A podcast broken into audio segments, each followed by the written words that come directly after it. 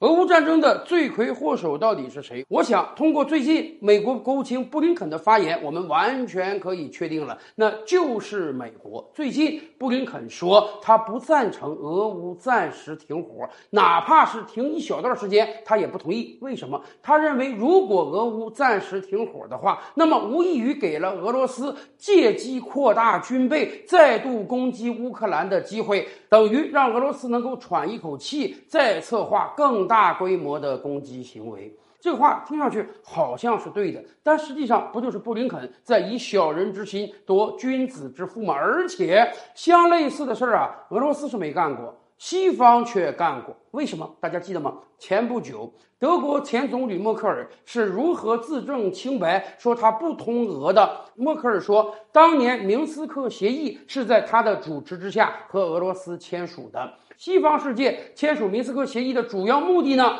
是给乌克兰一个缓冲的时间，把乌克兰武装起来，以便去对抗俄罗斯。这可是默克尔的话。克里米亚危机之后，乌东部那几个州也出蠢蠢欲动。然而当时乌克兰没有做好准备，所以西方主持签订了明斯克协议。在未来的八年，西方给了乌克兰大量的军事援助，甚至直接训练乌克兰的士兵，这才使得俄乌战争爆发之后，乌克兰的抵抗这么有力。也就是说，利用谈判停战的机会加速武装，这是西方的惯用伎俩。而布林肯认为俄。罗斯也会这么做，所以他不同意暂时停火。但问题是，今天俄乌战争打了一年之久，整个西方世界都疲态尽显，全世界人民都呼唤和平，大家希望能够停火，哪怕是暂时停下来，坐到谈判桌前，好好